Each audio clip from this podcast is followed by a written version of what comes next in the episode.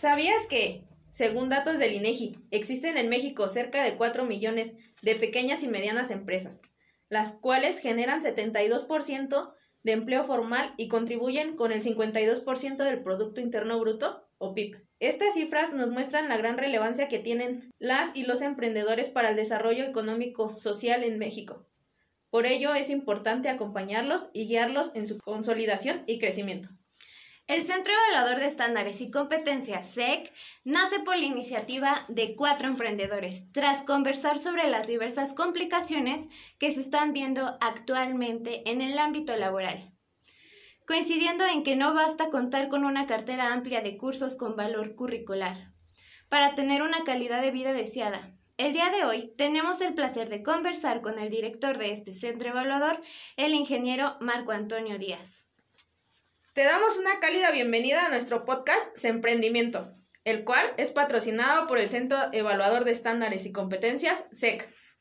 Muchas gracias. Es un placer Muchas estar gracias, de regreso con ustedes.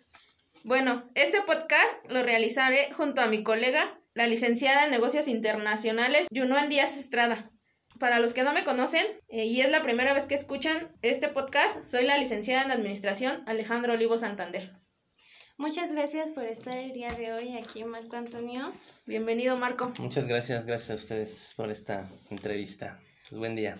Este, voy a dar una breve introducción sobre, pues, lo que estudiaste, de dónde eres egresado, ¿va? ¿De acuerdo?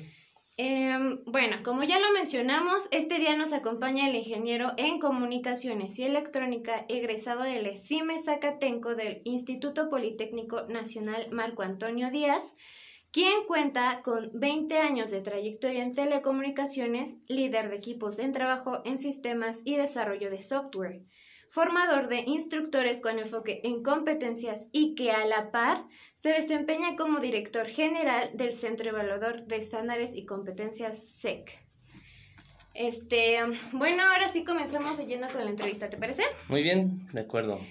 Cuéntanos qué fue lo que te motivó a emprender este proyecto del Centro Evaluador. O sea, ¿cómo fue que te enteraste de conocer los estándares de competencias y los beneficios que adquiriste, eh, bueno, con estas certificaciones? Ok, pues en este caso mi esposa fue la que se enteró de, de una invitación que estaba haciendo el Instituto de Certificación Empresarial de México. Esto fue a través de Facebook. Eh, nosotros, bueno, en, es- en ese momento fue el, año pasado, mi esposa se, se enteró de esa convocatoria.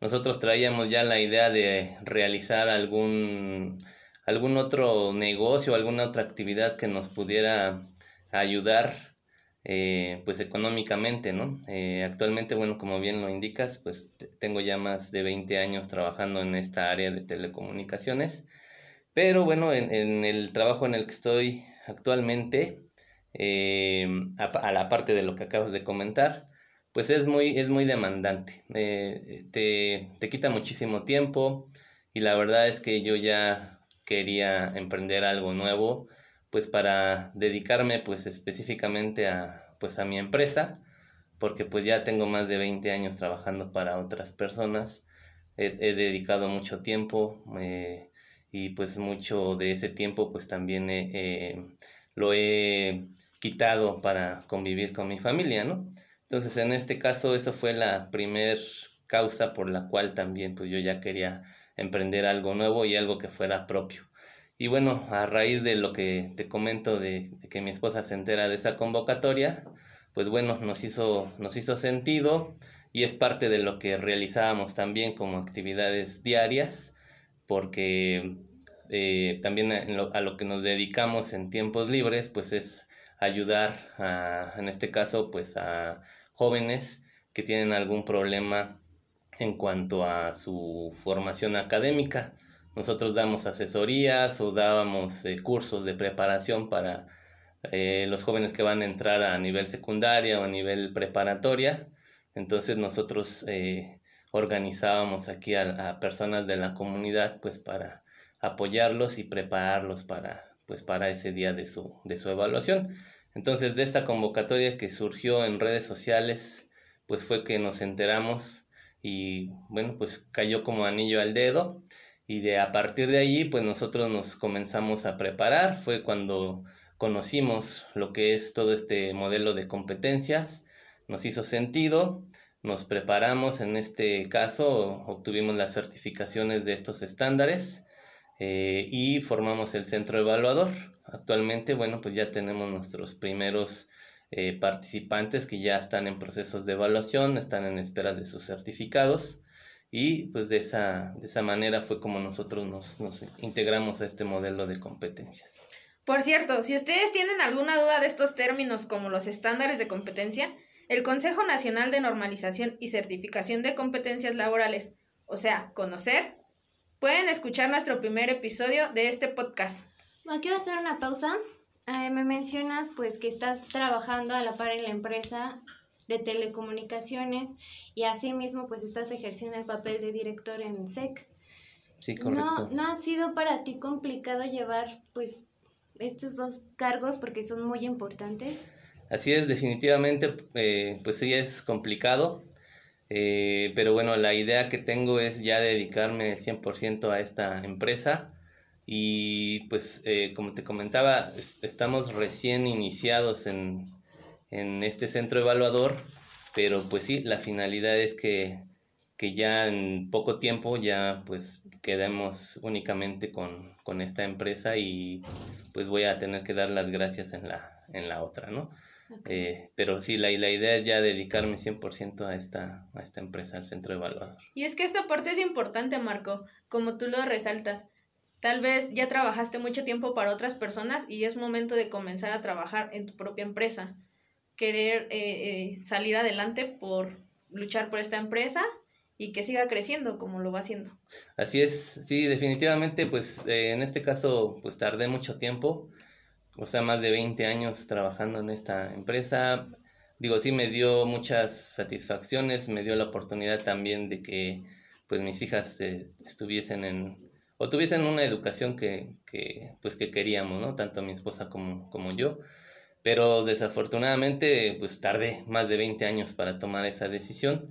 Entonces yo como recomendación pues sí diría que eh, las personas que tienen ese, mm, e, esa, esa idea de realizar algún negocio propio, pues lo hagan, o sea, lo hagan a partir de ese momento y no se esperen tanto tiempo, porque pues al final, eh, pues mientras des ese primer paso, ya lo demás pues solito viene, viene llegando, ¿no? Y, y lo importante es que pues te decidas, que des ese, ese paso para iniciar y que obviamente pues te prepares porque eh, definitivamente pues hay muchos temas de los cuales uno tiene que ir aprendiendo y eso únicamente va a ser sobre la marcha.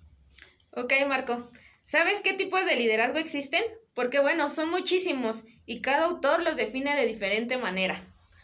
Eh, pues bueno, entiendo que hay diferentes tipos dependiendo de la personalidad, ¿no? O sea, cada persona tiene su, su, su manera de, de liderear.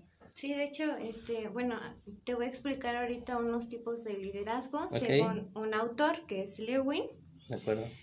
Y bueno, este autor nada más maneja tres, que es el autoritario, el democrático y el laissez El autoritario, bueno, dice que los entornos de trabajo autoritario se caracterizan por el hecho de que el líder monopoliza la toma de decisiones, o sea, Todas las decisiones son tomadas por el líder y no tomen en cuenta a los trabajadores. Y fíjate, yo no en que esta parte es interesante porque muchas empresas manejan ese tipo de liderazgo.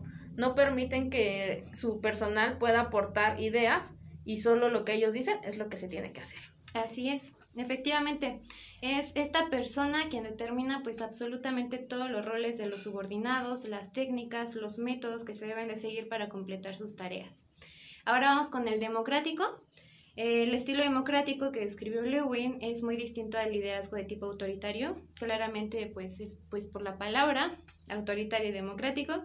Los líderes que siguen este patrón no toman las decisiones solos, sino que éstas surgen como resultado de un proceso de debate colectivo. Aquí sí se toma en cuenta las decisiones y las opiniones que tienen los, pues, los trabajadores. Y por último tenemos el SFA, es el concepto francés laissez-faire, se podría traducir como dejar hacer o liberalismo. Aquí los líderes de este tipo dejan que los subordinados tomen sus propias decisiones, aunque no necesariamente se responsabilizan de los resultados de estas. Entonces, después de lo expuesto, Marco, Eh, ¿Qué tipo de liderazgo crees que ejerces? ¿Autoritario, democrático, laissez-faire y por qué? Ok, pues mira, yo creo que eh, en este caso sería el democrático. Eh, esto pues me ha ayudado también parte de mi formación en la otra empresa donde te comento que estoy trabajando todavía eh, y pues me ha dado resultados. Al final creo que es importante que tengamos la, retroalimentación de todas las personas que pues que laboran y de esa manera pues poder tener una mejor eh, visión para poder solventar las situaciones en las que tú te, enfrentas, ¿no? Día con día. Eh, creo que esa es la, eh, la forma de liderazgo que, que, tú te manejas. Bueno, según lo que investigamos sobre ti, has trabajado más de 20 años para otras compañías, pero ahora decidiste dar este gran paso que ha sido emprender. Así que dinos, ¿qué tan difícil es llevar el control de tu propia empresa? Ok, es, ha sido difícil porque de entrada, bueno, no tengo yo una formación para administrar una empresa, ¿no? Como yo te decía, eh, eh, teníamos la, la idea de, de, formar algo diferente y que fuera ya para nosotros, pero bueno, a lo que nos hemos enfrentado es a eso, precisamente, de que no tenemos esa formación de administración y eso es lo que nos ha, ha pegado un poco, pero no por eso vamos a, a dejar este proyecto, ¿no? Y has investigado un poco, por ejemplo, me mencionas que no, no sabes muy bien de administración, todos estos términos. ¿Cómo te has ayudado a poder adentrarte pues a esto de la administración de una empresa? Pues mira, este, pues básicamente necesitamos nosotros eh, pues dedicar cierto tiempo para poder leer, para poder este, ver información en, pues en internet, hay, mucho, mucho de esto, eh, muchos temas de liderazgo, muchos temas de pues, administración, como bien lo dices, se requiere dedicación, se requiere tiempo y este, pues ahora sí que hay que buscarle la manera para poder pues, documentarse, ¿no? Así es como lo, pues como lo hemos estado haciendo. Ok. Este, te tengo una pregunta. Eh, prácticamente es para los que están escuchando esto, porque casi todos los que nos escuchan y las que nos escuchan, pues están en este proceso de emprender. Entonces, ¿qué podrías aportarles tú a estas personas que están comenzando en el área de emprendimiento? Ok, pues bueno, de entrada lo que comentaba hace un momento es, si traes ya esa idea de formar o de hacer algo, pues que, te animes. La verdad es que si si dejas pasar mucho tiempo, al final, pues creo que siempre van a salir cosas o van a surgir cosas sobre el camino, ¿no? Entonces, el hecho de que tú digas eh, o, que pienses en este momento no lo voy a hacer porque pues me falta dinero o me falta todavía prepararme o me falta cualquier otra cosa, al final, si tú te esperas para poder resolver estas situaciones, siempre, siempre, siempre van a salir cosas diferentes de las que tú estabas pensando y que obviamente pues no vas a estar preparado. Entonces, mi consejo es, si tú ya traes esa idea de emprender algo, pues es realizarlo. Es realizarlo porque ya sobre la marcha, pues van a, surgir estas situaciones y de las cuales pues vas a tener que eh, pues solucionarlas, ¿no? Entonces no te esperes y pues da ese primer paso. Aquí voy a hacer una pausa, otra pausa. Este, no sé si te has dado cuenta que ahorita con la pandemia eh, las empresas dejan ver su cara más cruel porque, bueno, muchos trabajadores han fallecido, lamentablemente, eso es muy triste. Y lo más triste aún es que las empresas no, pues, no tienen el apoyo de la empresa. No les importa porque fácil es un, una persona reemplazable. Así ¿Qué opinas de esto? Pues sí, desafortunadamente, este, como bien indicas, eh, digo, yo lo viví y también fue parte de lo que me pues me tocó para poder dar ese paso, ¿no? Eh, te das cuenta de que pues de la noche a la mañana pues cualquier persona puede pues puede dejar este mundo y pues eh, por ejemplo en estas organizaciones en las cuales pues yo me he desenvuelto pues te das cuenta de que pues al final pues, eh, somos reemplazables somos reemplazables en cualquier momento y ante cualquier situación entonces em, pues sí es, es, es cruel, a lo mejor suena cruel, pero pues desafortunadamente pues así es. Entonces vuelvo a retomar el punto de que es importante que tú eh, realices ese, esa idea que traes de emprendimiento para que pues seas tú parte de, de, esta empresa, que sea tu empresa y que obviamente pues sea benéfico para ti, para tus, para los tuyos, para tus cercanos y este y pues logremos salir pues adelante, ¿no? Ante cualquier ante cualquier situación, pero sí, desafortunadamente como bien indicas, pues es es medio medio cruel esa situación, sí. Bueno, Marco, como ya antes mencionábamos en nuestro primer podcast, el Centro Evaluador de Estándares y Competencias SEC puede apoyarte a que te certifiques en los estándares de competencias siguientes. El estándar 217, el estándar 301, el estándar 76 y el estándar 366, que son básicamente para que esté acreditado ante conocer tu habilidad de poder diseñar e impartir cursos, sea cual sea tu expertise de manera presencial grupal u online y poder certificarte como evaluador independiente, que les repito, si quieren tener mayor información a detalle sobre los estándares de competencia, les invitamos a escuchar nuestro primer episodio. Correcto. Este, ¿por qué crees, o bueno, por qué consideras tú que no hay la suficiente difusión en nuestro país de las certificaciones. O sea, ¿qué crees que sea lo que haga falta para animar a la gente a que se certifique? Y lo más importante es que se den cuenta de los beneficios que las certificaciones le pueden otorgar.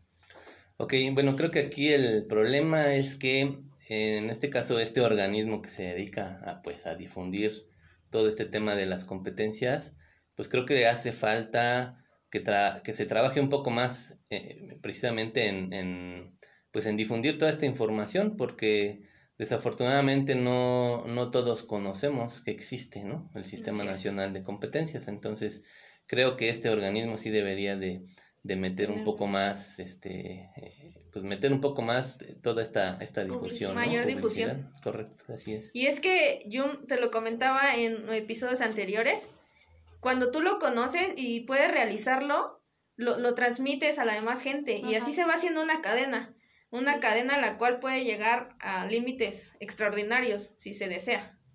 Así es, sí, tienes toda la razón. Así es, es importante entonces que pues que exista esa difusión y nosotros como centro, pues a través de nuestros seminarios o a través de, de esas actividades que se realizan, como es este podcast, como son los webinars, como son esos seminarios, pues lo que nosotros pretendemos es precisamente difundir que existe toda esta información, pues para que le llegue a, pues a la mayor cantidad de personas posibles y se enteren de cuáles son los beneficios que te traería, no solamente nada más tener una certificación, sino va, más allá, ¿no? Va más allá porque eh, en realidad lo que se pretende con estas certificaciones es que seamos mejores personas, seamos personas competentes. ¿Por qué? Pues porque como como bien lo indica el término de competencias, el término de competencias es una integración de todos tus conocimientos, de todas tus habilidades y destrezas, además de tus actitudes, hábitos y valores, que en conjunto obviamente pues nos van a hacer mejor, mejores personas, no solamente en una actividad en particular como lo dictan los estándares, sino esto tú lo puedes aplicar a cualquier parte de tu vida. Así es. Y bueno, Marco, ¿qué consejo le darías a las personas que nos están escuchando para que decidan tomar acción y conseguir una certificación en un estándar de competencia?